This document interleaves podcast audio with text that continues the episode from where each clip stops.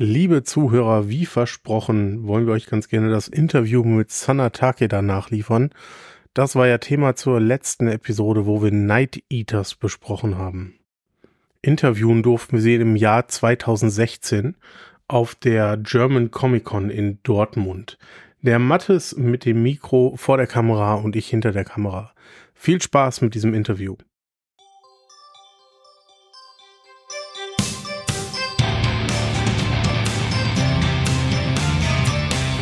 Auf der German Comic Con in Dortmund sind jede Menge Comic-Künstler versammelt. Berühmte Comic-Künstler, die schon an großen Titeln mitgearbeitet haben. So wie Sana Takeda. Hallo. Hallo. Ähm, ich habe jetzt gleich die Möglichkeit, mit Sana ein Interview zu führen. Üblicherweise, wenn wir das Interview nicht auf Deutsch machen, ähm, ist es auf Englisch und ich kann untertiteln, aber ich kann kein Japanisch. Das kann aber Jasmin. Hallo Jasmin, grüß dich. Hallo. Das heißt also, wir sind komplett und können jetzt damit anfangen, über die ähm, tollen Titel zu sprechen, die äh, an denen Frau Takeda gearbeitet hat. Ähm, zum Beispiel Monstrous, kürzlich erschienen bei CrossCult, ein toller dystopischer Titel, in dem es um eine ähm, Welt geht, die von Hexen, also von einem bösartigen Hexenregime regiert wird. Ähm, aber Frau Takeda ist auch bekannt dafür, dass sie an Titeln wie X23 oder den X-Men gearbeitet hat. Ähm, was dabei auffällt, ist, dass die großen Titel mit weiblichen äh, Heldinnen oft besetzt sind, mit starken weiblichen Figuren. Frau Takeda, was mich besonders interessieren würde, ist, viele Leute kommen hierher, lassen sich ihre Lieblingsfiguren zeichnen oder ihre Bücher signieren. Was ist die Figur, ähm, was ist das Buch, das nun am häufigsten angefragt wurde, das Sie signieren durften und die Figur, die Sie zeichnen durften? 一番多いキャラクターはやはりこのモンストレスのマイカとあと Ja, natürlich am allermeisten wird äh, Maika von Monstrous ähm, gewünscht, ähm, aber auch das äh, X, 23 wo ich mit Marjorie Liu zusammengearbeitet habe, wird sehr viel ähm, gewünscht, was mich persönlich natürlich sehr, sehr freut, weil ich mit den Werken sehr viele Erinnerungen habe und auch sehr viel mit ihnen verbinde. 頼んでくれるのがとても嬉しく思います。 Was mir bei beiden Titeln auffällt, ist, dass wir auf der einen Seite sehr weibliche, feminine, schöne Heldinnen haben. Die, ähm, die Farben sind immer sehr, sehr warm, sehr stimmungsvoll. Und trotzdem ist es sowohl bei Monstrous als auch bei X23 so, dass es auch sehr zur Sache geht, dass die ähm, Bücher mitunter sehr brutal sind. Glaubst du, dass es einen Teil der Faszination ausmacht, dass diese Heldinnen nicht die klassische Opferrolle haben, sondern dass es sehr, sehr starke, wehrhafte Frauen sind.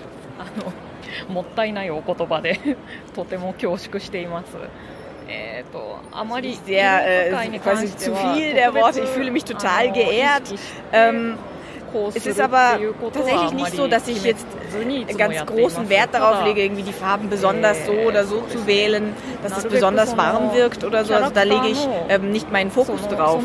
Ähm, ich überlege zum jeweiligen Zeitpunkt der Geschichte, welchen Ausdruck haben die Charaktere, wie fühlen sich die Charaktere. Wenn die Charaktere eine Wärme ausstrahlen, dann nutze ich natürlich warme Farben. Wenn die Situation wenn, wenn der Ausdruck düster ist, dann ähm, wähle ich natürlich auch düstere Farben. Und vielleicht kommt einfach daher auch dieser gewisse Kontrast. コントラストになっているのかもしれません。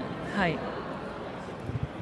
Etwas, das mir an Monstrous aufgefallen ist und mir sehr, sehr gut gefallen hat, ist tatsächlich, dass ähm, wir sehr, sehr detaillierte gotische Architektur und Verzierungen haben. Und ähm, wenn ich mir das so anschaue, also wir sehen das auch auf den ähm, Titelbildern hier auf diesem Banner, ähm, darin steckt eine unglaubliche Detailliebe. Ähm, da, mich würde interessieren, ob Sie besondere Inspirationen dafür hatten oder besonders viel Zeit damit äh, verbringen, da historische Vorlagen zu studieren. Oder ob man diese Sachen mehr improvisiert und aus der Fantasie ähm, hervorbringt. まずこのモンストレスのプロジェクトを始めるときにあのマージョリーの方から、ähm, ja, es kam von, von Marjorie eben der Wunsch, dass ähm, der Mittelpunkt des Designs für Monstrous Art Deco sein soll. Und ich hatte das Problem, dass in mir aber keine Elemente und keine Eigenschaften von, diesem, von dieser Art Deco irgendwie drin waren. Ich musste das, ich musste das quasi neu für mich entdecken und ich hatte ehrlich gesagt persönlich auch nicht wirklich Interesse an diesem Stil. Das äh, hat natürlich dazu geführt, dass ich in Schwierigkeiten gekommen bin. Ein Problem ist, dass ich nicht einfach das nachahmen kann, was es schon gibt, weil das letztendlich nicht besonders aussagekräftig ist. Das ist es bringt nichts, etwas zu, zu produzieren, was eigentlich nicht wirklich in mir drin ist. Es ist, wenn man ein Beispiel haben möchte, vielleicht wie eine Katze, die versucht zu fliegen und wie wild mit ihren Pfoten wackelt, aber ja halt einfach keine Flügel hat und deshalb nicht fliegen kann. Das, ist, das wirkt sehr unfähig und das macht nicht wirklich Sinn, das zu imitieren. Ähm, ich habe mir dann natürlich ganz viele Motive und Vorlagen gesucht, was mit, die mit Art Deco zu tun haben ähm, und habe die Sachen, mit denen ich mich identifizieren konnte, die ich verstanden habe, habe ich mir davon ganz besonders nochmal rausgesucht und habe das mit meinem künstlerischen Bewusstsein als Japanerin ein bisschen kombiniert und habe das addiert und daraus etwas völlig Neues geschaffen.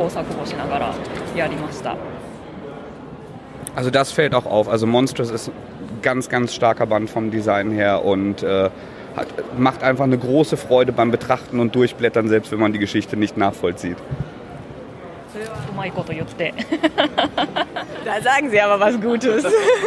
Ganz ehrlich, ich mag es am allerwenigsten von, meinen, von meiner Arbeit Muster zu zeichnen. Und deshalb ist äh, Monstrous tatsächlich eine Herausforderung für mich, an der ich aber auch wachse. Eine Frage, die mich auch beschäftigt hat, ist tatsächlich, wann immer ich hier vorbeigegangen bin, habe ich überwiegend gesehen, dass Leute sich ähm, natürlich Frauen wünschen, weil, wie wir schon gesagt haben, du überwiegend weibliche Heldinnen zeichnest. Würdest du dir auch mal wünschen, eine äh, lange, eine Ongoing-Serie äh, Serie mit einem männlichen Helden, vielleicht sogar einem Superhelden, denn dort bist du ja auch sehr erfolgreich, äh, zu zeichnen? Ja, grundsätzlich nehme ich natürlich alle Aufträge an, die ich bekomme.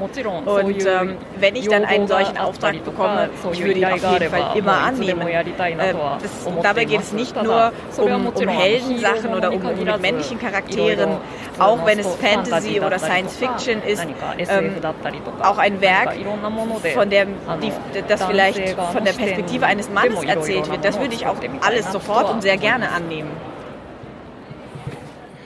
Ich danke ganz, ganz herzlich für die sehr interessanten Einblicke in Ihre Arbeit, für das freundliche Interview und ähm, wünsche noch ganz, ganz viel Spaß weiterhin auf der German Comic Con. インタビューありがとうございました。これからもコミコン楽しんでください。Dankeschön.